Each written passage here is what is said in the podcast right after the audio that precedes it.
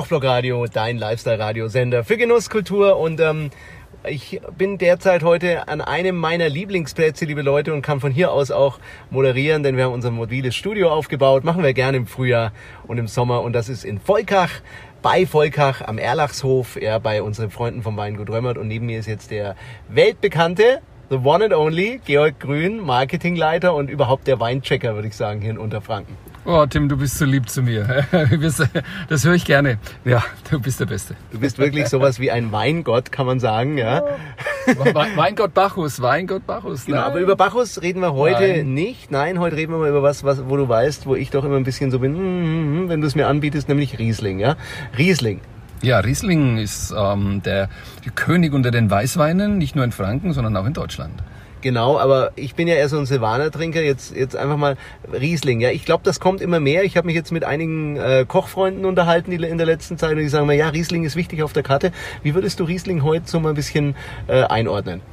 Ja, also Riesling gehört auf die Karte, das ist auch klar, ist ein wunderbarer Essensbegleiter, stellt natürlich hohe Ansprüche äh, an, an die Lage, wo er wächst und natürlich auch an den Kellermeister.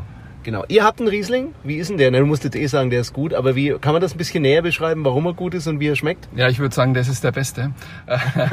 Angeber. ja, ich weiß es. Ähm, ja, wir haben den Riesling in zwei Variationen. Einmal klassisch trocken als Kabinettwein und nochmal was ganz Besonderes, ein bisschen ungewöhnlich, ist eine edelsüße Spätlese. Hochinteressant. Das klingt wieder so ein bisschen süß und kopfschmerzlastig oder gerade das Gegenteil? Genau das Gegenteil. Ähm, das musst du einfach mal verkosten. Auch für die Küche super geeignet als Nachspeisenwein, als Süßspeisenwein. Ähm, wunderbarer Essensbegleiter. Genau, also äh, Riesling ähm, ist ja auch zu Fisch, glaube ich, gut geeignet, oder? Soweit ich weiß, besonders gut zu Fisch. Warum eigentlich? Was, was ist denn eigentlich nochmal so ein bisschen die Geschmackseigenart vom Riesling? Also beim Silvaner wüsste ich das sofort. Du weißt, ich bin der ja. Silvaner-Jünger schlechthin. Was ist denn so was, was man einfach äh, immer im Kopf haben muss, wenn man über Riesling redet? Also Riesling ist natürlich, was man im Kopf hat und natürlich dann auch auf der Zunge, ist die Säure. Ähm, Riesling ist eine Rebsorte, die sehr säurebetont ist. Riesling wird oft für Grundwein als für den Sekt verwendet. Und es gibt natürlich sehr frische, durch die Säure betonte Weine, die eben Spargel, ähm, zu weißem Fleisch, zu Hühnchen, auch zu Salat wunderschön passen ist nicht Frühjahr und Sommer was Schönes, wenn man außen sitzen kann. Hier im Erlachshof in Volkach beim Weingut Römert oder und Wein schlürfen, gibt doch nichts Schöneres.